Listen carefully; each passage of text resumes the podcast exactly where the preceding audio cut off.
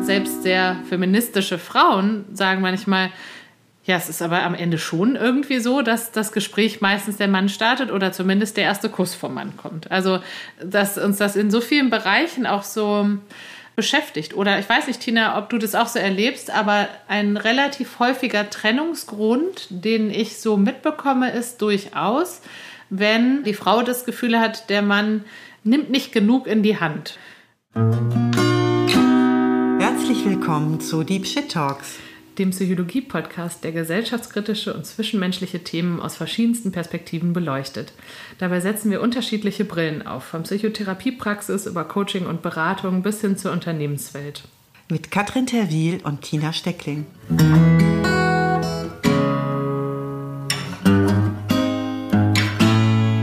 Hallo Katrin. Hi Tina. So, heute mal nicht zusammen in Berlin, sondern von unterschiedlichen Orten. Du bist in Köln. Ja, und ich bin Mitte Februar, genau am Karnevalswochenende, habe ich meinen privaten Umzug gemacht. den Karnevalsumzug. Äh, Karnevalszug. genau, den Karnevalsumzug. Mit Hilau und Alauf in Köln eingezogen. genau, und bin jetzt bis mindestens Sommer mal sehen. Eventuell auch länger in Köln, arbeite weiterhin, ja, habe weiterhin meine Anstellung und arbeite aus dem Homeoffice und äh, ja, jetzt ist es unsere erste Folge, wo wir uns nicht gegenüber sitzen und hoffen, dass alles technisch gut geht. Keine Mühen gescheut haben wir, uns mit dieser Technik auseinanderzusetzen, genau.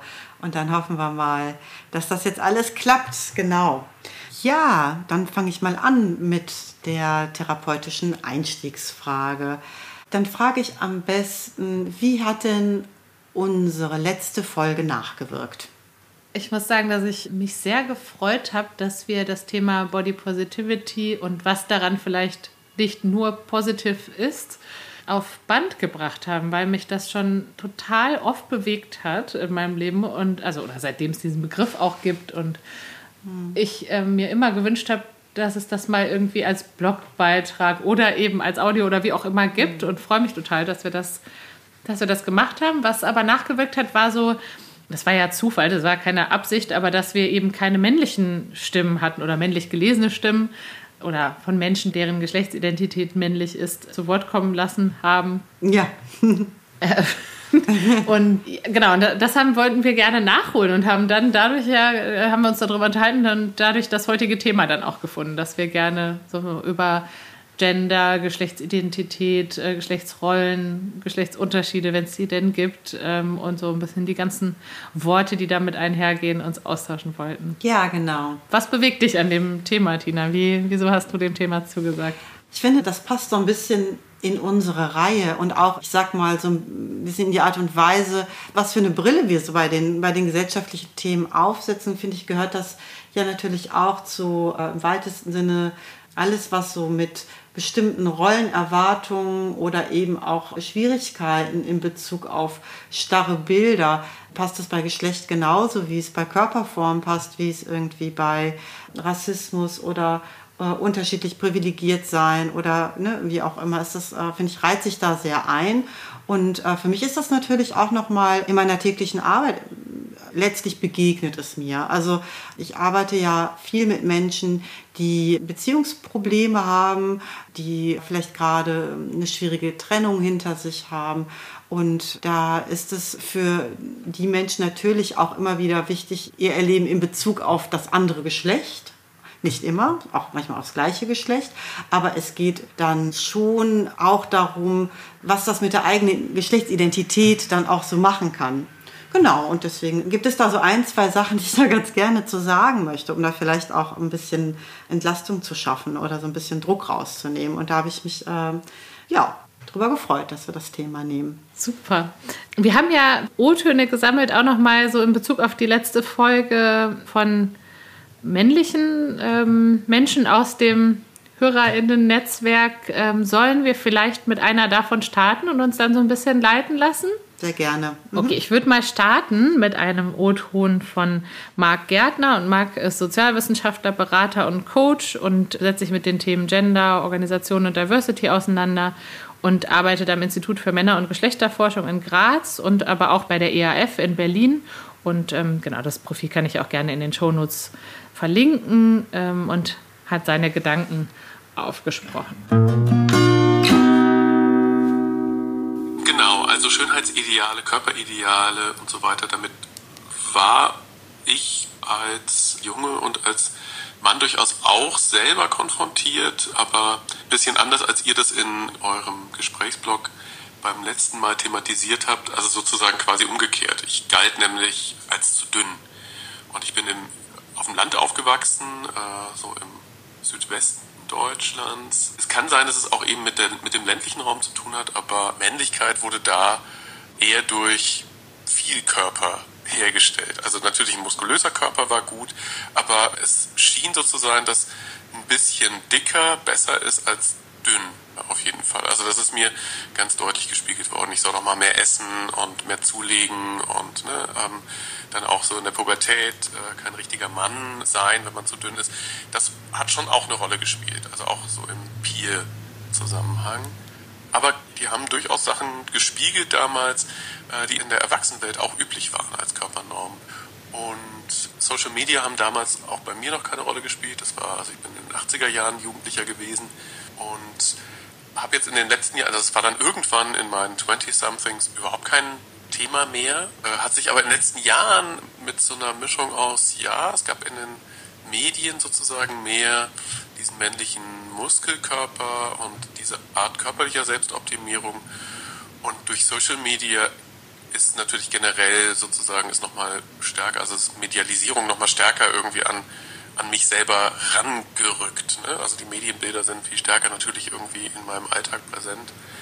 Ja, also das sozusagen zum, zum Thema eigener Körpernorm, Erfahrung. Und dann habe ich, glaube ich, war das schon auch ein wichtiger Anlass, mich im Studium und auch später danach und auch beruflich stärker mit Gender- und Männlichkeitsbildern auseinanderzusetzen. Also ich glaube, das war schon auch eine prägende Erfahrung. Und seitdem habe ich mich natürlich stärker auch professionell mit, mit solchen Fragen auseinandergesetzt. Und als Sozial- und Kulturwissenschaftler habe ich mich dann und setze mich immer noch genau mit, mit diesen Leitbildern von Männlichkeit ähm, stark auseinander. Ja, was mir aus professioneller Sicht einfällt zum Thema Körperbilder, ist, dass Männer weiterhin natürlich deutlich weniger als Frauen auf ihren Körper festgelegt werden äh, und deshalb Körperideale traditionell im Sektor Männlichkeit nicht ganz so wichtig sind. Also Stärke ist durchaus wichtig, also Männlichkeit über Stärke herstellen. Das lässt sich aber gut kompensieren, weil eigentlich Männlichkeit sehr viel mehr über den sozialen Status hergestellt wird. Auch in der traditionellen heteronormativen Ehe und Partnerschaft wird ja auch der Status der Familie und der Partnerschaft ganz stark durch den Status des Mannes hergestellt. Zum Beispiel über sein Einkommen, über seine Tätigkeit, seine Berufstätigkeit, also Arbeit ist ganz zentral. Aber natürlich dann auch die soziale Geltung, die man auch politisch oder über Netzwerke, Stichwort Pierre Bourdieu, soziales Kapital herstellen kann. Ne? Und das gilt dann sozusagen auch für die Frau mit traditionell. Ne? Also der Mann äh, erlangt sozusagen den sozialen Status auch für die Frau mit. Die Frau wird also in dieser patriarchalen Tradition dann natürlich als Anhängsel des Mannes und des sozialen Status des Mannes betrachtet. Und diese, diese Anhängselfunktion und diese untergebene Funktion der Frau, die wird dann sozusagen auch ganz stark durch Schönheitsattribute hergestellt, die dann auch wieder auf den Mann zurückreflektieren. Ne? Also der Mann schmückt sich sozusagen mit der schönen Frau und dann gelten die entsprechenden Körpernormen ganz stark auch als sozusagen so eine Art soziales und symbolisches Kapital für den Mann wiederum. Genau, das ist so ein bisschen die soziologische Variante davon. Ich finde es super spannend und total toll, dass du jemanden gefunden hast, der da so fundiert und aber auch offen darüber spricht. Und da schlägt sich irgendwie, finde ich, auch direkt so ein bisschen der Bogen von dem, was ich vorhin so meinte, ob es jetzt um den Körper geht oder um andere Dinge, dass wie wir uns selber sehen und welche Erwartungen so an uns gerichtet sind, eben auch in Bezug auf so die eigene Geschlechterrolle, schon auch ganz schön Druck machen kann. Und das erzählt er ja auch so. Und das ähm, so in zwischenmenschlichen Beziehungen, da geht es ja auch immer so ein bisschen darum, die unterschiedlichen Anteile auszubalancieren. Ich habe das, glaube ich, auch schon mal in einer Ich glaube, als es, ich weiß nicht, ob es bei den toxischen Beziehungen waren, äh, wo ich so von dem roten und dem blauen Bein gesprochen habe, ne? dass wir alle sowohl das Bedürfnis nach Bindung und Harmonie und Nähe und dann aber auch eher vielleicht so abhängige Gefühle und sich unterordnende Tendenzen haben, aber eben auch so die selbstbehauptende, vielleicht auch eher aggressive, autonome Seite, risikobereit, abenteuerlustig und so weiter. Und im traditionellen Sinne würde man dann eben sagen, dass eben die autonome rote Seite, also das rote Bein, eher ein männliches wäre und das blaue, das bindungsorientierte, das eher fürsorgliche vielleicht auch, ähm, wie man das vielleicht auch gerne dann dann eben Frauen in der Beziehung, gerade in der Mutterrolle oder so, dann so zuspricht, dass das eher weiblich wäre ich habe da auch so meine Fragezeichen. Ich denke, was deutlich ist, dass wir Menschen eben beide Seiten in uns haben und beide Bedürfnisse und das immer wieder ausbalancieren müssen und dass es eben Schwierigkeiten gibt und das gibt es eben dann in Beziehungen, auch in Paarbeziehungen, wenn eben die Rollen halt eher sehr starr und sehr rigide werden. Und das, was der Marc ja beschreibt, sind eher so rigide, starre, klischeehafte Anforderungen. Ne? Und dann, ne, dass der Mann dann bitte schön der Beschützer sein muss und die Frau muss dann bitte schön dekorativ sein. Und dass er das als Druck empfunden hat und dass ich das auf jeden Fall erlebe, dass es diesen Druck gibt und dass da auch keiner, zumindest auf der emotionalen Ebene, der Gewinner ist. Ne? Also so egal, ob ich jetzt eben auf die, äh, ich muss jetzt stark sein, ich muss performen, ich muss jetzt irgendwie ne, selbstsicher auftreten, der Beschützer sein, der Versorger sein, genauso viel dich trennen kann und dich einsam fühlen lassen kann oder überfordern kann, wie eben passt dich an, sei für den anderen immer da, macht die Faust in der Tasche, was weiß ich, das eben zu Schwierigkeiten führt, weil es eben dann immer eine Seite in uns nicht berücksichtigt. Und da freue ich mich gerade, dass über das Body Positivity Thema sozusagen er schon in seinem O-Ton so ein bisschen den Bogen geschlagen hat zu dem, was es eben auch bei Beziehungsproblemen oder bei den Problemen mit dem Ausbalancieren dieser Anteile in sich sozusagen, ähm, genau, wie das so spürbar werden kann. Ich habe gerade dran gedacht, dass ein gutes Beispiel dafür, wie sehr wir doch auch alle irgendwie diesen, oder nicht alle, aber viele Menschen diesen Normen auch sehr erliegen und auch selbst wenn man sie spürt und doof findet und trotzdem nicht so ganz heraus kann, ist zum Beispiel so ein typisches Flirtverhalten. Also wenn man mal männliche Freunde ähm, fragt, wie sie das so erleben in Bars und dann eher schüchterne Männer, ja, die sagen, das ist ja furchtbar, dieses Gefühl von, ich muss da immer den ersten Schritt machen. Ich muss das irgendwie in der Hand haben. Ich muss sozusagen das Ganze eröffnen. Und ähm, selbst sehr feministische, sind auch feministische Männer, von denen ich gerade rede. Ne? Es können ja nicht nur Frauen Feministen sein, aber Feministinnen sein. Aber selbst sehr feministische Frauen sagen manchmal, ja, es ist aber am Ende schon irgendwie so, dass das Gespräch meistens der Mann startet oder zumindest der erste Kuss vom Mann kommt. Also, dass uns das in so vielen Bereichen auch so beschäftigt. Oder ich weiß nicht, Tina, ob du das auch so erlebst, aber ein relativ häufiger Trennungsgrund, den ich so mitbekomme, ist durchaus, wenn die Frau das Gefühl hat, der Mann nimmt nicht genug in die Hand, ist irgendwie unterlegen im Sinne der in der Lebensführung. Ähm, gar nicht unbedingt jetzt das finanzielle Versorgen. Ich glaube, viele, viele Frauen unserer Generation haben ja ihr eigenes Einkommen und darum geht es ja nicht so sehr, aber es muss schon mindestens so ein ebenbürtiges oder fast ebenbürtiges wenigstens ich habe mein Leben im Griff, ich bringe die Dinge voran, ich habe Ideen sein. Mhm. Das ist ein sehr häufiger Trennungsgrund, während ich, wenn ich jetzt an Gründe von Männern sich zu trennen denke, das viel, viel seltener höre oder gehört habe, sondern wenn dann eher so ein zu anstrengend oder zu, zu zickig oder es war zu emotional oder sowas. Ich weiß jetzt nicht, ob dir das auch so geht. Gibt es Unterschiede in den, also Gründe, warum sich Männer oder Frauen trennen? Und wenn ja, lassen die sich auf unser Thema zurückführen? Also ich finde es total passend, was du ja gerade beschreibst, ist, wenn, also in dem Fall ja der Mann sich vielleicht eher ein bisschen in eine passivere Rolle zurückzieht und das ja eigentlich entgegen auch der, ich sag mal, gesellschaftlichen Erwartung des starken, aktiven Mannes, denke ich, kann das gut auch damit zusammenhängen. Also was ich auf jeden Fall beobachte, ist, dass es absolut nicht so ist, dass jetzt Männer immer eher durchsetzungsstärker oder angriffslustiger oder in irgendeiner Weise unbedingt aktiver sind, sondern dass das würde ich für einen Mythos halten, dass aber unter dem Druck, das sein zu müssen, sozusagen, das eher vielleicht zu einem inneren Konflikt führt, der dann eher vielleicht auch dazu führt, dann eher komplett sich davon zurückzuziehen. Und das, was denn in der Beziehung schwierig ist, ist nicht unbedingt, dass es jemand ist, der eher seine ähm, weicheren oder ja, bindungsorientierten Anteile lebt, sondern da geht es, glaube ich, eher darum, dass jemand sich so auf eine einseitige Rolle zurückzieht. Weil es macht halt einfach nur Spaß und es ist nur lebendig, wenn halt beide beides machen, ne? wie beim Tanzen. Ne? Das ist dann schön, wenn man Tango tanzt. Und dann ist es ein bisschen auch, dass jeder mal führt und mal folgt. Das muss nicht 50-50 genau aufgeteilt sein, aber insgesamt ist es halt wichtig, dass ähm, ich mich auch mal ein bisschen passiv zurücknehmen kann oder auch mal in Streit oder einen Kampf nicht kämpfen muss. Aber dann, wenn es drauf ankommt, dann wohl. Und ich kann mir vorstellen, was du so beschreibst, ist, wenn das für die Frau den Trennungsgrund ist, dass das eher so ein Erleben ist, der andere nimmt an diesem Spiel gar nicht mehr so teil. Ne, wenn es dann so drauf ankommt, wäre der denn dann da? Und das gar nicht unbedingt bedeuten muss, der muss jetzt immer der Stärkere sein. Nicht unbedingt, das kommt ein bisschen drauf an. Also es gibt natürlich auch Menschen, die sehr stark von solchen Geschlechterrollen geprägt sind. Also genauso wie es auch Männer gibt, die sagen, nein, meine Frau muss, oh, keine Ahnung, blond und schlank und unter 25 sein oder was weiß ich, also sehr vielleicht auch so einen, diesen Statusgewinn, den auch der Marc angesprochen hat, gibt es natürlich auch. Aber da würde ich mich eh fragen, geht es da wirklich um Liebesbeziehungen oder geht es ja nicht um Anerkennung und eigentlich was anderes? Ne? Also, oder geht es da wirklich um, um zwischenmenschliche Nähe in erster Linie? Vielleicht nicht unbedingt. Aber dann, wenn es um Zwischenmenschliches geht, dann geht es da halt eben auch um die Nähe und da, und da ist es dann eben wichtig, dass es lebendig bleibt und dass es eben dynamisch ist. Und da glaube ich dann eben genauso, wenn du sagst, hm, und, bei, und das, das würde ich auch unterschreiben, gibt es genauso auch die Variante, dass der Mann sich trennt, wenn die Freundin dann ich würde es dann fast eher sagen, vielleicht zu fordern, zu anstrengend geworden ist. Und die ist dann vielleicht zu sehr auf die Route-Seite gegangen dann tatsächlich.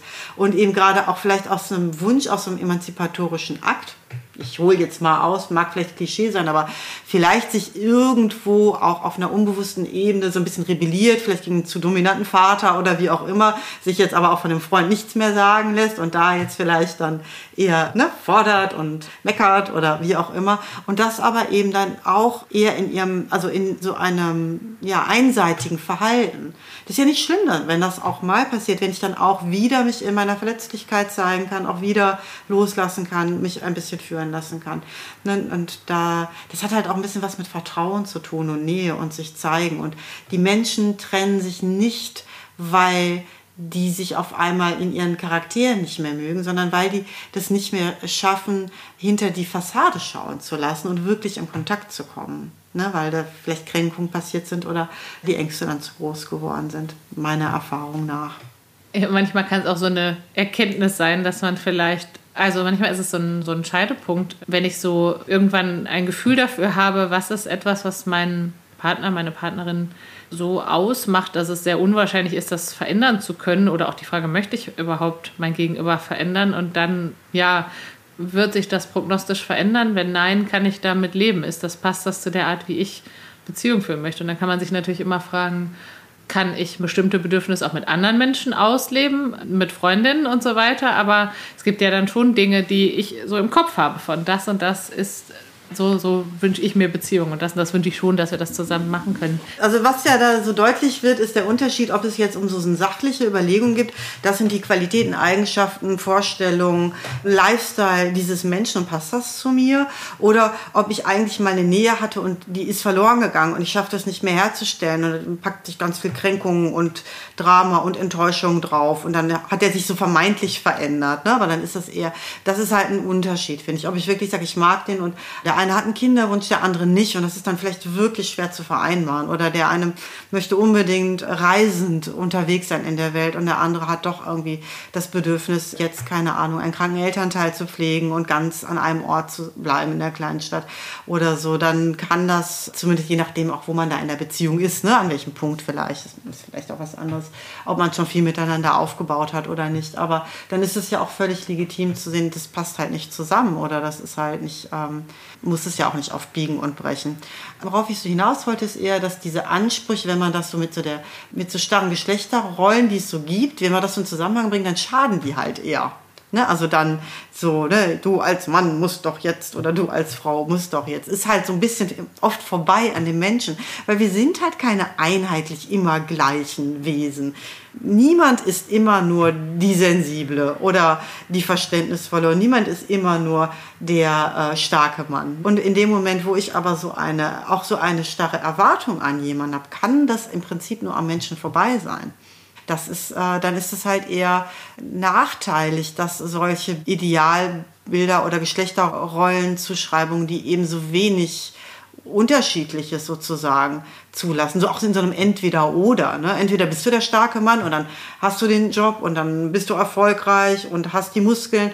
Oder wenn dann irgendwas passiert, ähm, irgendein großer Verlust, der einen also aus der Bahn schmeißt, dass man das dann auch alles nicht mehr ist. Ne? Also schwarz-weiß anstelle von, naja, ich sag mal, so ein bisschen mehr mosaikartigen und auch ein bisschen dynamischen Ideen von, ich kann auch weich und fürsorglich sein und keine Ahnung, die Kinder erziehen und auf die Karriere verzichten und trotzdem auch durchsetzungsstark und beschützend sein oder ne, wie auch immer. Da plädiere ich halt einfach für kreativere Möglichkeiten von Bildern, die man sich dann vielleicht auch lieber selber macht. Mhm.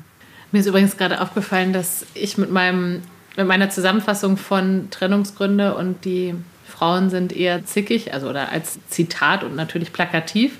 Aber das Wort zickig allein ist auch so ein gutes Beispiel von Dingen, die man sehr selten über Männer sagt. Also dass auch das gleiche Verhalten mit unterschiedlichen Adjektiven belegt werden kann. Also im Englischen gibt es zum Beispiel das Wort. Das ist ein sexistisches Wort. Ne? Ja, zickig ist sexistisch, weil kein Mann zickig ist. Der ist dann eher durchsetzungsstark oder konfliktbereit oder ne, was weiß ich. Äh, vielleicht ein bisschen, keine Ahnung, schlecht gelaunt. Cholerisch vielleicht. Mm. Vielleicht ist das einzige Wort, was noch mal so negativer benutzt wird, dann cholerisch. Aber eher so, oder reizbar, ne? Oder irgendwie. Aber zickig heißt ja im Prinzip unbequem, ne? Du bist nicht, du bist unsympathisch und weniger attraktiv, vielleicht auch in dem, in deinem Widerspruch, ne? Und in deiner, in deiner mangelnden Kompromissbereitschaft und das so dann, ja, die Harmonie wiederherstellen zu wollen, sozusagen. Und das sind alles Dinge, die man bei einem Mann eher, also zumindest bei man in diesen Geschlechterrollen-Klischees eher positiv konnotiert, ne? sich da nicht so schnell unterzuordnen, ne? also auch mal die Meinung zu sagen, das auch auszuhalten, so die Disharmonie. Also von daher ist der Begriff zickig, ist auf jeden Fall sexistisch. Ja, es gibt im Englischen so einen Begriff Bossy, der ähm, durchaus mal benutzt wird, wenn Frauen sich beruflich durchsetzen oder genauso viel reden wie männlichen Kollegen, dass es dann öfter mal heißt, jemand sei aber Bossy. Und das ist ja auch ein Begriff, der den man so nicht über Männer hört. Ganz genau. Und auch an der Stelle, wie das sexistisch oder eher so dazu dient, das dann eher so abzustrafen, ne? Oder so ein bisschen so, also dem zu vermitteln, wenn du dich so verhältst, ist das eigentlich nicht angemessen deiner Rolle. Ja. Ne, weil das ist dann Bossy, wäre ja eigentlich schön. Ist doch super, wenn man der Boss ist. Warum soll man denn nicht der Boss sein? Also so, ne? Aber in Kombination dann mit dem weiblichen Bild ist das ja negativ konnotiert wenn wir gleichzeitig nochmal schauen, was sind denn so männliche Schimpfwörter, die dann nur für Männer eigentlich benutzt werden, da ist mir gerade als erstes direkt das Weichei eingefallen. Ganz genau, da geht es dann in die andere Richtung, ne? Oder Waschlappen oder so, ja. was weiß ich. Also eher äh, alles das Weiche, das Nachgiebige, das Bindungsorientierte wird dann eher negativ konnotiert, genau. Also Tina, was mir gerade noch einfällt zum Thema Trennungsgründe und Themen, die ich gerade sehr oft höre, ist das Thema Mental Load oder mentale Last, das Freundinnen, Frauen, Patientinnen bewegt. Ähm, ich habe es tatsächlich noch nicht aus männlichem Mund gehört. Und was sich hinter dem Wort verbirgt, ist sozusagen die, ja, die Verantwortung, die familiäre Verantwortung oder die Haushaltsverantwortung oder die, überhaupt die Verantwortung der vielen kleinen To-Dos im Leben, dass viele Frauen das Gefühl haben, sie haben eine riesige innere To-Do-Liste, also haben, tragen die mit sich rum, gerade auch beim Thema, wenn sie Kinder haben, aber auch so, so im Sinne von, äh, wir müssen übrigens noch dran denken, dass wir morgen die Zugtickets kaufen und dann müssen wir das noch und dann ist da der Impftermin und dann müssen wir aber ja auch noch einkaufen und ja Mist, die Staubsaugerbeutel sind ja auch noch leer und ach, und dann hat ja noch die Oma Geburtstag und ähm, dann müssen wir dran denken, dass wir da noch einen Kuchen machen. Also auch ein bisschen mehr Dinge das Gefühl haben, mehr Dinge zu sehen, die zu tun sind und davon so belastet sind und durchaus, also wie gesagt, das, wenn ich solche Dinge sage, dann meine ich natürlich nie, dass es keine anderen Beziehungen gibt oder keine Ausnahmen oder dass das für alle Frauen gilt. Aber das sind so Themen, die mir als Trends vorkommen, weil ich sie in gehäufter Form höre. Ähm, oder sowas wie im Haushalt, ähm, dass Männer sagen, sie sehen irgendwas nicht, dass die Pflanzen gegossen werden müssen oder dass so ein fetter Zahnpastafleck auf dem Duschvorhang ist und dass es dadurch Streit gibt und dann, wenn man darüber spricht, tatsächlich so eine Aussage kommt wie, ich nehme das gar nicht wahr. Ich habe es nicht auf dem Schirm gehabt. Ich habe das nicht, ich habe dich nicht ignoriert. Ich habe dich nicht ignoriert als, äh, ne, als dein Partner jetzt. Ich habe es einfach nicht wahrgenommen.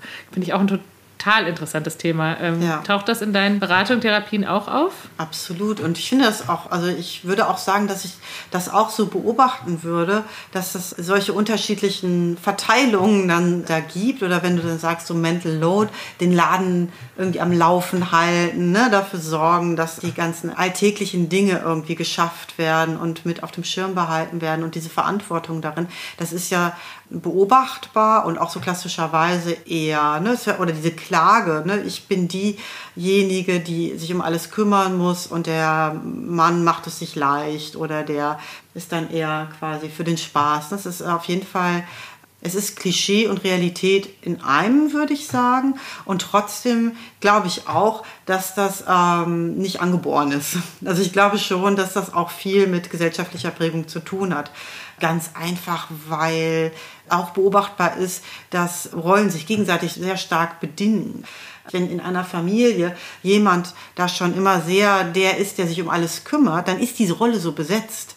Sieht man unter Geschwisterkindern zum Beispiel. Ne? Wenn die einen sich da schon sehr in dem, ich kümmere mich um alles und ich bin fürsorglich, dann ist es auch ähm, menschlich, da nicht in Konkurrenz zuzugehen. Ne? Dann, äh, dann nimmt man halt eine andere Rolle, die noch frei ist.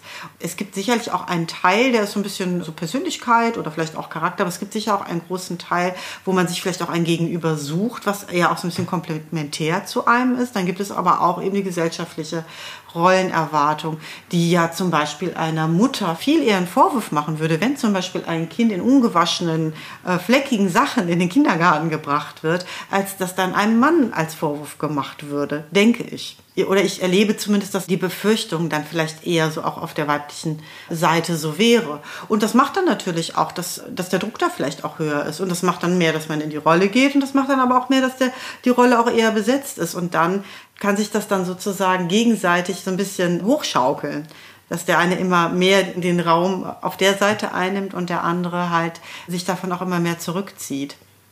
Warum das so beobachtbar ist, ist eine Mischung aus verschiedenen Dingen. Individuum, Gesellschaft, Rollenerwartung und so ein bisschen systemischem Ansatz sozusagen. Ne? Welche Rolle ist frei? Mhm. Ja. Und auch noch die Erziehung, das ist jetzt leider, habe ich die, die Studie nicht mit den genauen Zahlen parat, aber es gibt so ganz interessante mhm. Untersuchungen zu, wie sehr werden Mädchen und wie sehr werden Jungs mit in Haushaltspflichten einbezogen? Oder wie oft redet man mit Mädchen über Ordnung oder Haushaltsdudus und wie oft mit Jungs? Und, äh, oder wie schnell kriegt ein Junge Lob dafür, wenn er etwas aufräumt und so weiter? Und da gibt es ja. fundamentale Unterschiede, auch in Familien, die davon ausgehen, dass sie ganz geschlechtsneutral erziehen. Das ist ähm, total interessant. Und natürlich, wenn man sich jetzt so Väterrollen, dazu haben wir ja gleich auch noch einen schönen O-Ton, Väterrollen, wo dann ja, ein Jaulen durch die, also ein positives Jaulen durch die Social Media Accounts geht, wenn ein Vater irgendwie seiner Tochter mal einen Zopf macht ne, als wäre das was, was so was ganz Besonderes ist. Ähm, und wenn ich so an die typischen Kochkünste von den äh, Vätern, die Generation vor uns denke und dass das total in Ordnung ist, aber die Mutter konnte nicht kochen oder nur ein Gericht, das wäre irgendwie nicht in Ordnung gegangen. Also mhm. jetzt habe ich gerade noch kurz gedacht, ich glaube, warum das Mental Load-Thema jetzt so aufkommt, ist tatsächlich ja, wenn beide gleichermaßen berufstätig sind, dann ähm, sollte ja die Care-Arbeit 50-50 geteilt werden. Und die Care-Arbeit ist eben nicht nur Zeit verbringen, sondern auch vieles auf dem Schirm haben und sehen und bemerken. Und das war ja ganz lange, glaube ich, so ein klassischer Streit, dass dass die Mütter, zumindest in Westdeutschland, in Ostdeutschland war ja auch vieles anders, aber jetzt so wie ich es in meiner westdeutschen Prägung erlebt habe, die Mütter zu Hause waren und ähm, sich sehr gewünscht haben, mit ihrer Arbeit und der Metal Load sichtbarer zu sein und mit dem, was sie alles gemacht haben.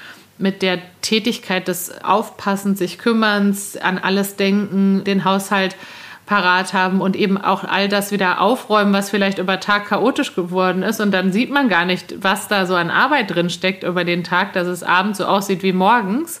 Ähm, und irgendwie so eine unsichtbare Arbeit.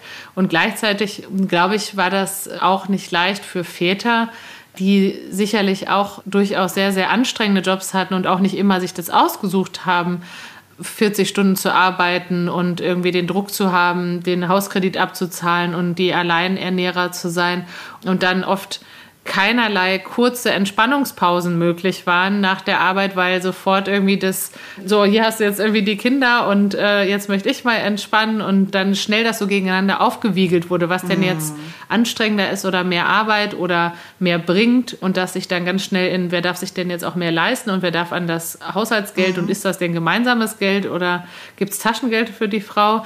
Und wenn ich jetzt an die Beispiele denke, von denen ich eben erzählt habe, an die Mental Load-Konflikte, dann sind das eher Beziehungen, in denen die Frau mindestens genauso viel arbeitet, teilweise sogar mehr und vielleicht so dieses, ähm, ja, diese Gender-Geschlechtsrolle, die wir erlernt haben, die irgendwie sehr tief in uns zu stecken scheint, dass wir irgendwie so alles auf dem Schirm haben, dann so viel anstrengender ist, weil das in dem Fall ja eigentlich gleich verteilt werden muss, also gleich auf beiden Schultern liegen müsste. Und was ja total interessant daran ist, ist, dass ich gar nicht weiß, was da jetzt richtig und falsch ist. Ne? Also man könnte sagen, man müsste mal versuchen, so die To-Do-Liste zu verschriftlichen und zu gucken, was man vielleicht auch verteilt, explizit verteilt, was man dann vielleicht auch loswerden kann. Aber gleichzeitig könnte man natürlich auch sagen, Mensch, vielleicht muss man sich auch ein bisschen mehr entspannen. Vielleicht braucht es etwas weniger To-Dos im Nacken. Vielleicht ist es auch in Ordnung, mal ähm, den Zahnpastafleck nicht zu sehen. Also es ist ein hochinteressantes Thema, wo man, glaube ich, als Paar ähm, sich intensivst zu austauschen kann. Absolut, absolut. Ich finde das äh, gerade so passend, weil wir nehmen ja heute zum, also heute ist ja der Weltfrauentag und da passt das natürlich vom Thema auch sehr gut und auch so in dem Zusammenhang, dass jetzt durch die Corona-Situation eigentlich viele Frauen auch eher wieder in so diese ältere oder traditionelleren Rollen gedrückt werden, wie du sie gerade beschrieben hast und die Generation unserer Eltern, ich bin ja auch westlich sozialisiert, habe das auch so erlebt und auch, dass eigentlich beide dadurch einen Nachteil hatten. Ne? Also jeder Teil, jeder Part auf seine Art und Weise. Es ist doch eigentlich auch ja traurig ist, dass es irgendwie auch heute äh, 2021 immer noch nicht ausgeglichen ist, immer noch nicht fair verteilt ist. Und da könnte man natürlich schauen, Natürlich ist es ein gesellschaftliches Problem, aber vielleicht ist es ja auch gar nicht schlecht, in Beziehung anzufangen, um Fairness bemüht zu sein und um eine faire Verteilung. Die Krux ist ja manchmal mit dem Mental Load, dass wir ja auch bereit sein müssen, das loszulassen. Wenn ich etwas gleichmäßig verteilt haben möchte, bedeutet das ja aber auch, dass ich dann auch die Hälfte der Kontrolle abgebe.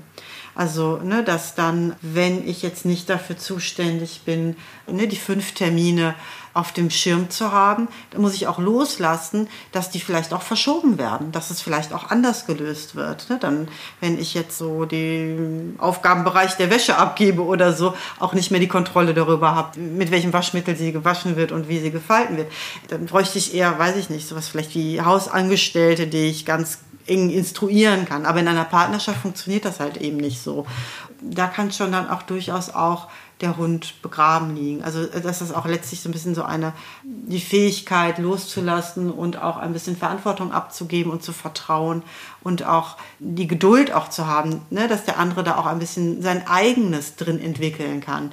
Und das braucht halt ein bisschen Raum und das ist manchmal von alleine nicht immer so einfach. Aber wie gesagt, das kann in Beratungsprozessen, ja, kann das ganz gut begleitet werden. Da muss man auch mal den einen oder anderen ein bisschen so zurückpfeifen. Wenn der dann jetzt auch mal was machen will, dann muss man den jetzt auch mal lassen. Das erlebe ich dann manchmal, ja.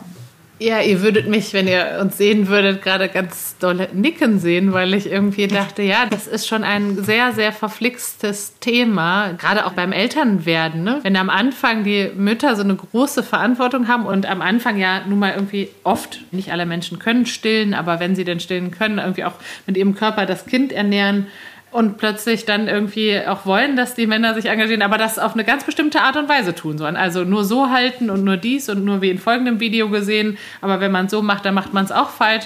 Das ist natürlich eine total abgefahrene Dynamik, die dann auch irgendwie in so eine zu große Vorsicht kommen kann oder irgendwie dem Vater auch suggeriert, dass er das ohnehin nicht gut kann und dann in so ein, na, dann mach's halt selber Gefühl kommt, weil er vielleicht auch nicht, ja, nicht so rumkommandiert werden möchte. Mhm. Also es ist generell natürlich gar nicht so einfach und kostet immer wieder so ein bisschen Überwindung, wenn ich mir so einen Bereich angeeignet habe und da vielleicht ein bisschen Kontrolle oder ein bisschen mich drin eingefunden habe, das wieder loszulassen. Ne? Wir Menschen sind halt auch eher von unserer Grundstruktur eben konservativ. Wir mögen gerne das Vertraute. Jetzt hat man sich da gerade drin eingerichtet. Und es ist nicht so leicht, etwas wieder sozusagen so loszulassen, um mich auf was Neues einzulassen. Das heißt, deswegen ist Beziehung auch nicht einfach. In dem Punkt zum Beispiel, wenn ich jetzt gerade weiß, wie das mit dem Baby gut geht und es hat mich vielleicht dann irgendwie gerade ganz viel Energie gekostet, das dann wieder loszulassen und den anderen einfach mal selber ausprobieren zu lassen, ist dann sowieso per se schon mal nicht ganz leicht. Und dann, und dann kommen wir eher so ein bisschen in den therapeutischen Bereich. Wenn jetzt aber auch ein Mensch, also in dem Fall bleiben wir kurz bei den Geschlechterrollen, es kann auch genauso andersrum sein, vielleicht in seiner Vergangenheit, in seiner Kindheit gelernt hat, dass er eh immer alles alleine machen musste, dass ihm nie geholfen wurde, dass er immer zuständig war oder sie in dem Falle, dass sie immer diejenige war, die versorgen musste und retten musste, dann wird es wirklich schwierig, in einer Beziehung von alleine dann zum richtigen Zeitpunkt auch wieder loszulassen und da dann auch dem anderen das auch zuzutrauen. Und dann kann die Sehnsucht nach der Gleichberechtigung und nach der Unterstützung riesengroß sein. Aber ich sag mal, den Schritt da reinzugehen, das auch auszuhalten, was das auch bedeutet, eben darauf zu vertrauen, dass der andere dann auch da ist und sich dieser Unsicherheit zu stellen und auch dem alten Schmerz zu stellen, der damit einhergeht, ist dann einfach auch nochmal ein anderes Thema. Also um vielleicht auch nochmal so ein bisschen die Unterscheidung zu machen, wann ist etwas sozusagen ein sehr wiedererkennbares Konfliktfeld in vermutlich allen Beziehungen und wann wird es auch wirklich vielleicht für das Individuum alleine wirklich schwer schwer lösbare Situation. Ähm, ist übrigens ein gutes Beispiel dafür, warum ich so sehr auch an Paartherapie oder Paarberatung glaube. Und man ja eigentlich sagt, das sollte man ganz, ganz frühzeitig machen. Also wie wenn man so verschiedenen GründungsinfluencerInnen folgt, äh, die irgendwie was darüber sagen, wie sie ihr erfolgreiches Businessmodell großgezogen haben, dann sagen die so, was ich hätte anders machen sollen, ich hätte direkt schon ab dem zweiten Jahr hätten wir einen Business Coach haben sollen oder irgendwie eine Supervision für uns als Gründungsteam oder dass man sich direkt am Anfang hinsetzt und Dinge aushandelt und auch darüber spricht, wie es läuft, wenn es nicht so gut läuft und so weiter. Und als Paarbeziehung macht man das ja Überhaupt nicht. Ne? Geht immer wieder davon aus, dass das vor lauter Romantik alles von ganz alleine funktionieren muss. Und wenn es irgendwann nicht so von selber fließt, dann ist das schon fast ein Trennungsgrund und das ist schon fast so traurig, dass die Romantik kaputt ist. Und dann, also die meisten begeben sich in Paartherapie, da muss man überhaupt noch rausfinden, ob noch was zu retten ist, ob überhaupt irgendwie noch ein, ein kleiner Glaube darin da ist, dass das noch weitergehen kann in der Beziehung. Und eigentlich müsste man sich ganz frühzeitig, wenn man merkt, oh, wir diskutieren über das Mental Load-Thema oder wir müssen uns nochmal anders aufteilen mit den Finanzen. Machen wir jetzt ein gemeinsames Konto oder getrennte Konten? Wer übernimmt was? Gibt es so Themen, die irgendwie immer hochkochen? Eigentlich dann mal mit jemandem hinsetzen und das so ein bisschen auseinandernehmen, weil wir da, glaube ich, auch alle so an unsere absoluten Grundkonflikte geraten. Absolut. Also ich glaube, es ist ja so, dass einen kaum jemand so auf die Palme bringen kann wie die eigenen Eltern oder eben auch der die Partnerin. Ich bin da total bei dir und kann da, also ich nick die ganze Zeit nur. Das kann sich auf jeden Fall lohnen, in eine Paartherapie oder Paarberatung zu gehen. Es kann sich aber auch lohnen, für sich alleine ein bisschen klarer zu kriegen oder darin seine eigenen Muster zu erkennen durch eine Therapie oder durch ein Coaching. Also zu mir kommen oftmals auch Menschen, die jetzt vielleicht gar nicht aktuell in einer Beziehung sind, aber vielleicht so eine äh, Historie haben von immer wieder ähnlichen Misserfolgen, also subjektiven Misserfolgen in Beziehungsanbahnung oder Beziehungsgestaltung. Und dann ist das halt einfach total hilfreich, wenn man sich dann selber darin kennt und mit seinen Bedürfnissen und seinen alten Schemata und Reaktionsmustern. Und dieses Wissen und diese Gebrauchsanweisung sozusagen kann man sowohl dann ja auch in eine Beziehung wieder mit einbringen, als auch allein schon bei der Partnerwahl ein bisschen ähm, ja, bewusstere und vielleicht auch selbstfürsorglichere, passendere Entscheidungen zu treffen. Da bin ich ganz bei dir, ne? dieser Glaube, ach, wenn es der Richtige ist, dann geht das alles von alleine. Und wenn es die Richtige ist, dann ist nur der Himmel voller Geigen und alles ist von, klappt von ganz alleine und float. Ja, ne, das ist halt einfach nicht so. Das ist vielleicht die ersten paar Monate so.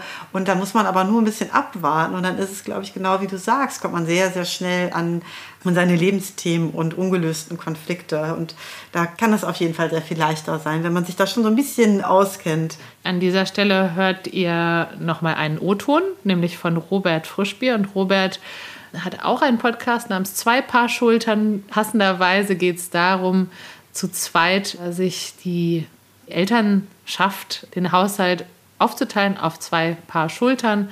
Und er hat auch mit seiner Partnerin zusammen gegründet. Ähm, genau, die beiden haben zwei Paar Schultern gegründet und beraten Unternehmen zum Thema Vereinbarkeit, New Work, ja, Familienfreundlichkeit.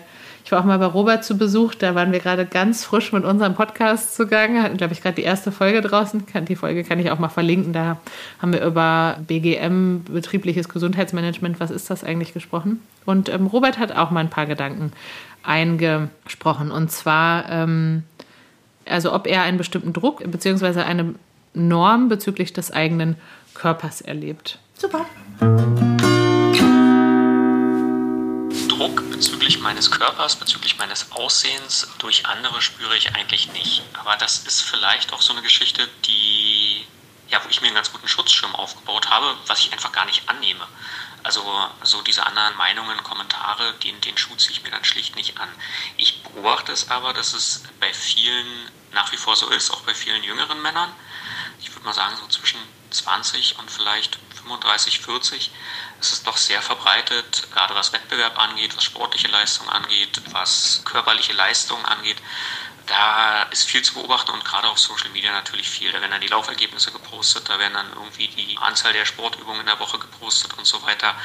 Und ja, ganz klare Idealbilder gezeigt. Und wer sich dessen annimmt, ja, der spürt bestimmt einen großen Druck.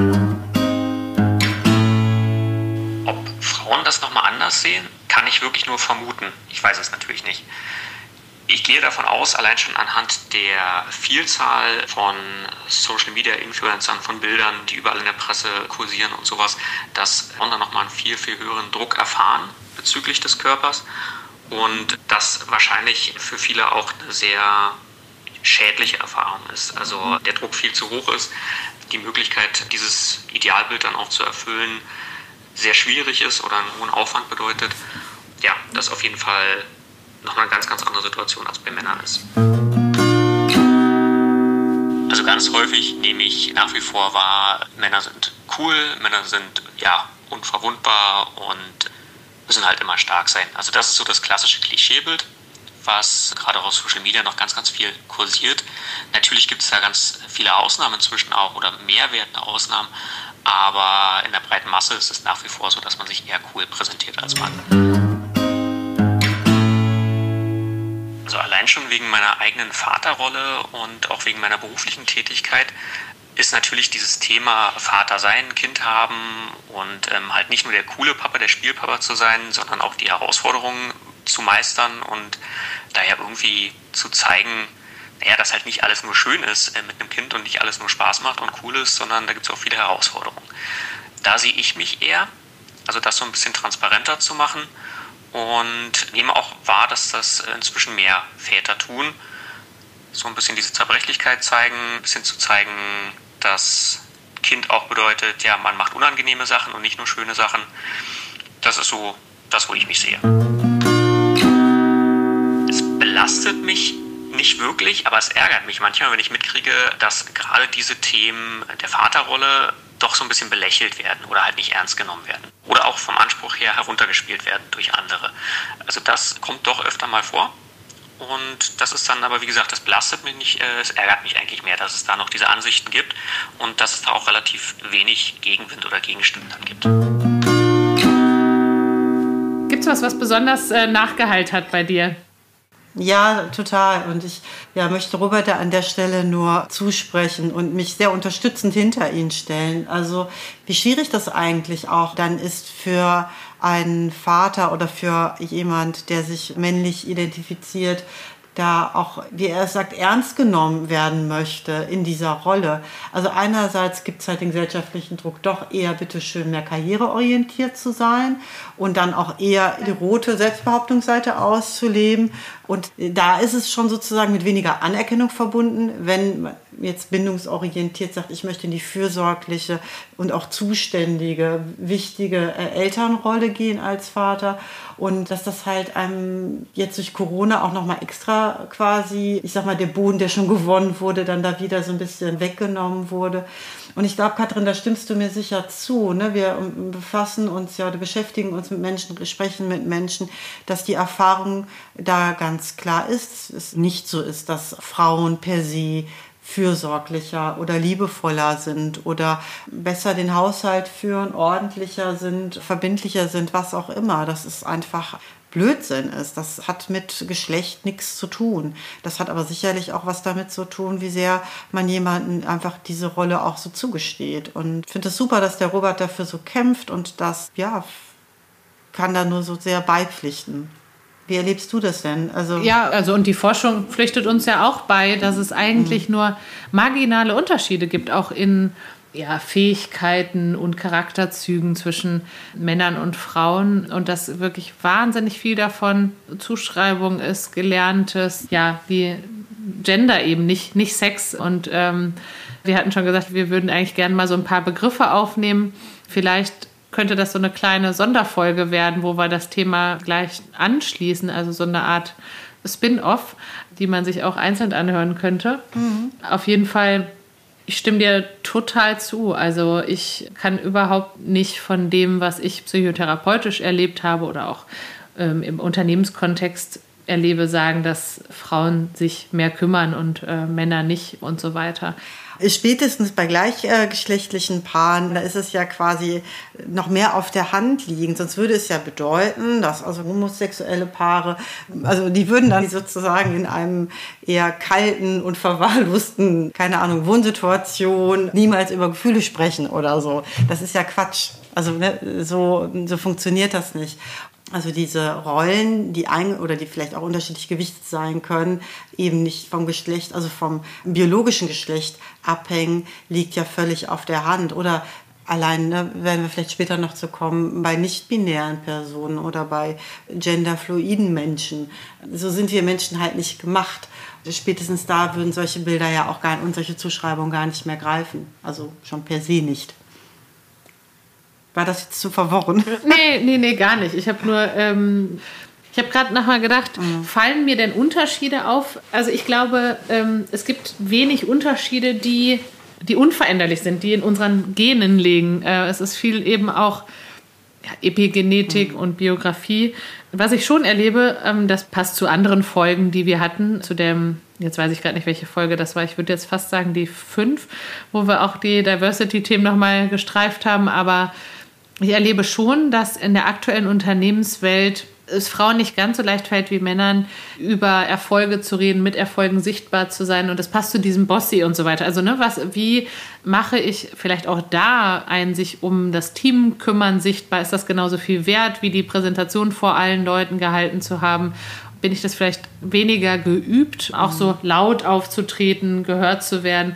Dass es vielleicht biologisch ein bisschen unterschiedlich ist, ist nicht ganz so leicht, mit der gleichen Intensität von Stimme zu sprechen. Zum Beispiel, es gibt einige Frauen, die sagen, sie haben im Laufe ihrer Karriere auch Stimmcoachings gemacht, um auch bestimmt aufzutreten. Und das ist eine total interessante Diskussion, weil die Frage ja eben ist, muss unsere Unternehmenswelt sich verändern und andere Bilder von Erfolg und durchsetzungsstark oder guter Führung haben? Muss man dafür eigentlich laut und durchsetzungsstark und eine laute Stimme haben? Oder ja, ist es irgendwie so, dass man das eben braucht, um am Ende CEO von irgendwas zu sein und muss dann eben als Frau da so ein bisschen eher noch eine Schippe drauflegen, um sich das nachzutrainieren, was einem vielleicht früher abtrainiert wurde mit bleib schön brav sitzen oder ne, sei nicht so laut oder was auch immer, ähm, spiel nicht so wild. Das passt total gut äh, dazu. Ich kann das jetzt gerade noch mal so von der anderen Seite sagen. Ich wurde mal im, äh, von einer Journalistin vom Tagesspiegel interviewt zu dem Thema, ob Männer mit Trennung anders umgehen als Frauen.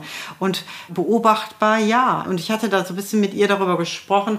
Was ich so wahrnehme, ist, dass so der, ich sag mal, zumindest der urbane, moderne Mann irgendwas so zwischen, ich sag mal, 30 und 50, vielleicht tatsächlich durch seine Sozialisation weniger geübt ist, über seine Gefühle zu sprechen oder da so einen Zugang zu haben, das so differenziert wahrzunehmen und ausdrücken und danach handeln zu können und dass das vielleicht da eben von dem, wie äh, wir sozialisiert wurden, da einen Unterschied gibt, aber dass die Wichtigkeit sozusagen, dass das, was das emotional macht, ja kein Unterschied ist, sondern da, und das ist halt vielleicht gesellschaftlich jetzt auch so ein bisschen gerade so an der Schwelle ist, zumindest so in dieser Generation der Wunsch da ist, da eigentlich schon auch Verantwortung für die eigenen Gefühle zu übernehmen und schon auch sich mit sich auseinanderzusetzen und vielleicht da in dem Werkzeug sozusagen im Umgang und auch in der Artikulation und im Ausdruck der Gefühle etwas nicht bei allen, aber bei vielen, ja, dass es weniger geübt ist vielleicht als bei Frauen oder bei Menschen, die dann so weiblich sozialisiert wurden. Aber der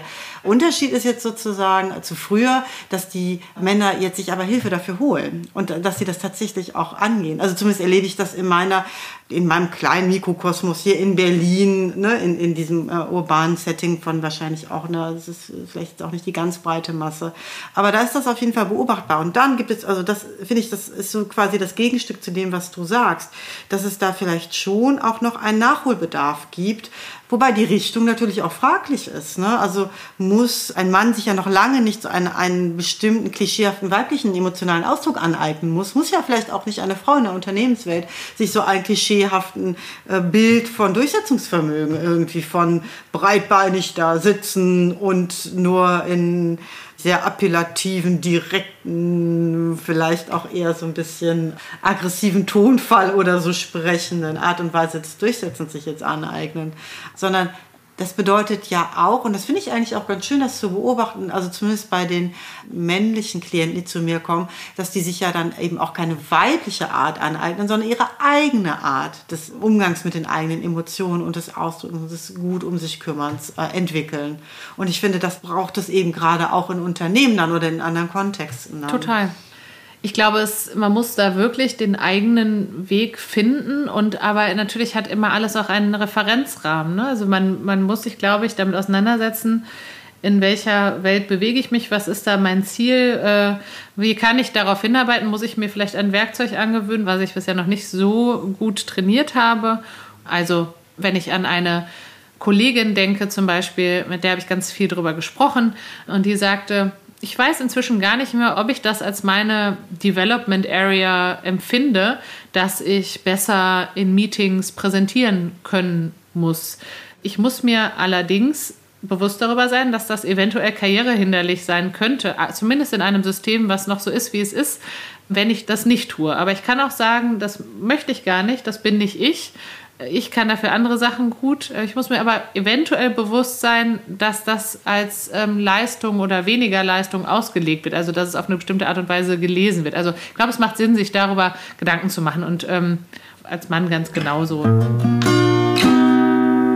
Ja, ich kann es ja vielleicht auch nochmal zusammenfassen. Ähm, also Marc, den wir am Anfang gehört haben, der sagte dann, er hat nochmal drüber nachgedacht und nochmal quasi drüber geschlafen und ihm ist doch nochmal ein Körperideal aufgefallen, was er so sehr durchdringend empfindet, nämlich Körpergröße. Dass er fast ausnahmslos erlebt, dass es fast allen Frauen wichtig ist, dass der Mann groß ist, oft auch deutlich größer als sie und dass das so ein sehr durchgehendes Ideal ist. Und das hatten wir ja auch schon angerissen in unserer Folge beim letzten Mal, dass wir das sagen würden. Und das finde ich ein gutes Beispiel dafür, wie sehr wir doch manchmal auch da wirklich wenig gegen tun können, wie sehr das so in uns fast eingepflanzt ist, bestimmte Aspekte. Und ich bin mir auch da sicher, dass das sehr, sehr wenig mit so Evolutionstheorien zu tun hat. Ich kann damit auch eh nicht ganz so viel anfangen irgendwie. Ne? Dann der große Mann, der einem mehr Steak nach Hause gebracht hätte, Oga Oga. Ähm, da gibt es inzwischen ja auch ohnehin viel Forschung dazu, ähm, die auch zeigt, dass die ganze frühere Evolutionsforschung auch sehr männlich geprägt ist von männlichen Forschern, die auch Ergebnisse auf eine bestimmte Art und Weise gelesen haben, also dass auch Frauen jagen waren. Also das finde ich immer nicht so nicht so einleuchten, solche Erklärungen. Also auch das Thema Größe, denke ich, ist was, was, was sehr geprägt ist, wo wir wahrscheinlich auch, weil wir eben ganz selten andere Rollen, andere Role Models sehen, also andere Beziehungen. Ich würde dem, also lange Rede, kurzer Sinn, total zustimmen, dass das ein sehr starres Körperideal ist. Und wo es jetzt zum Beispiel, wenn ich an mich denke, ich schon ganz oft gedacht habe, ich bin auch eher eine große Frau, ganz oft gedacht habe, ich wünschte, ich würde das nicht, nicht so wahrnehmen oder ich könnte aus meiner Haut ähm, oder ich, manchmal ärgert mich das richtig, dass das so schwer ist, ja, dass es so schwer ist, Dinge anders wahrzunehmen als das, was einem die ganze Zeit vorgespielt wird. Und ein Beispiel vorspielen ist ja zum Beispiel, dass, wie war das, Tom Cruise, wenn der in Filmen ist, wird er immer auf Höckerchen gestellt, damit er größer erscheint. Ne? Nur so ein Beispiel für, das ist ja nicht nicht nur die tatsächliche Realität ist, die uns umgibt und beeinflusst. Es wäre super spannend, wenn es jetzt mal so, ich sag mal, fünf Blockbuster gäbe, wo es Pärchenkonstellationen gibt von Männern, die deutlich kleiner sind und Frauen, die deutlich größer sind und die dann aber als ideales Liebespaar, also inszeniert werden und auch in so einer ne, ästhetisch ausgeleuchtet und in schönen Klamotten oder was weiß ich, ob es sich dann ändern würde, wie es sich auf Fidschi geändert hat, als du erzählt hast, dass auf einmal andere Körperideale Ideale dann angestrebt wurden, dadurch, dass es eben so äh, als Ideal medial präsentiert wurde. Und ich glaube schon, dass es sehr angelernt ist. Und ganz ehrlich, ich meine, wir wissen das doch auch einfach selbst. In dem Moment, wo wir einem Menschen nah sind, ist das wie groß oder klein oder blond oder dunkel oder Muskeln oder nicht, ist doch gar nicht wichtig dann. Also in dem Moment, wo es wirklich eine liebevolle Verbindung gibt, dann ist diese liebevolle Verbindung ja auch da, wenn der Mensch im Rollstuhl sitzen würde. Dann ist er auf jeden Fall kleiner. Also ne, in dem Moment. Und dann hört ja die Liebe nicht auf. Und diese Art und Weise, auf sich selbst zu schauen und auch auf Verbindung und auf andere zu schauen, ist halt nicht sehr nah an uns. Weil letztlich geht es ja darum, wie fühle ich mich mit jemandem und ob wirklich die Körpergröße des anderen dann so entscheidend ist, was das für ein Gefühl in mir auslöst, was ich da für eine Stimmung habe, wie ich mich da gesehen fühle. Und auch, es mag oberflächlich und für den ersten Kontakt vielleicht ein nicht unwesentlicher Reiz sein, gerade weil wir es so gelernt haben. Aber diese Art von Qualitäten spielen spätestens im Laufe einer Beziehung, wenn man sich wirklich näher gekommen sind, irgendwann ja überhaupt nicht mehr so eine große Rolle. Auch das weiß man ja auch in Studien, dass sich auch die Attraktivität, die Wahrnehmung der Attraktivität des Gegenübers sehr, sehr stark verändert, je nachdem, was für Erlebnisse wir mit dem Menschen haben. Ne? Also, und dass ne, so Physiognomie einfach nicht so sehr wichtig ist. Und da würde ich das dann auch gerne sagen, na klar, es ist für den Erstkontakt wirklich schwierig, will ich in keinem Mann absprechen. Genauso wie vielleicht Menschen mit großen Körperformen ich nicht absprechen möchte, dass sie vielleicht auch Nachteile erleben. Und gleichzeitig auch ein bisschen daran appellieren, dass das nicht das Wesentliche ist, was nachher glücklich macht und nah macht und einen warm fühlen und geborgen fühlen lässt. Aber klar, es nimmt nicht weg, dass es äh, dass dadurch vielleicht auch Kränkungen oder Nachteile erlebt wurden erinnert mich an den Tipp zum Thema Online-Dating, dass man das Matching doch den guten Freunden überlassen sollte, damit man nicht den Fotos so erliegt. Ja, ja, ja, ja. ja. Genau. Ja, ich würde so gerne auch noch ein bisschen weiter oder noch mal ein bisschen rüber auch in die für viele Menschen ja auch sicherlich wichtige, äh, in den wichtigen Bereich was ist, wenn es mit dem Geschlecht insofern problematisch ist, als dass man in den nicht für sich richtigen Körper geboren wurde. Äh, beziehungsweise mit diesen, wir haben jetzt ja sehr viel über männlich-weiblich und Geschlechterrollen Klischees in diesem binären System gesprochen. Und was ist dann, wenn das nicht passt? Für einen. Also wenn diese Idee von den zwei Geschlechtern nicht passt für einen oder eben innerhalb dieses Systems von zwei Geschlechtern, ne, der Mensch empfindet, dass er nicht im gleichen Körper geboren ist. Ja, dann ähm, beleuchten wir das Thema geschlechtsdivers, nicht binär, transsexuell und viele andere Begriffe in dem Kontext vielleicht dann gerne nochmal in einer Extra-Folge. Ja, ja, vielen Dank für das Gespräch, Tina. War wie immer schön. Ich freue mich auf die Anschlussfolge, in der wir dann auch nochmal auf die Begrifflichkeiten eingehen werden. Also Begrifflichkeiten, was ist denn eigentlich intersexuell, was ist denn transsexuell, was ist denn homosexuell, was ist denn Gender, was ist Sex, also das englische Sex und so weiter und so fort. Super gerne. Alles klar, dann bis dahin und euch vielen Dank fürs Zuhören. Tschüss. Tschüss. So, mit Blick auf die Uhr machen wir heute an dieser Stelle einen Punkt. Sagt uns gerne, wie ihr es fandet. Wir freuen uns über eure Rückmeldungen, Kommentare und Bewertungen. Mehr von Katrin gibt es bei LinkedIn und bei katrin-terwil.de Und mehr von mir zu lesen gibt es bei soulmates.berlin und folgt mir gerne bei Instagram. Da bin ich Soulmates Berlin ohne Punkt dazwischen. Dann bis zum nächsten Mal.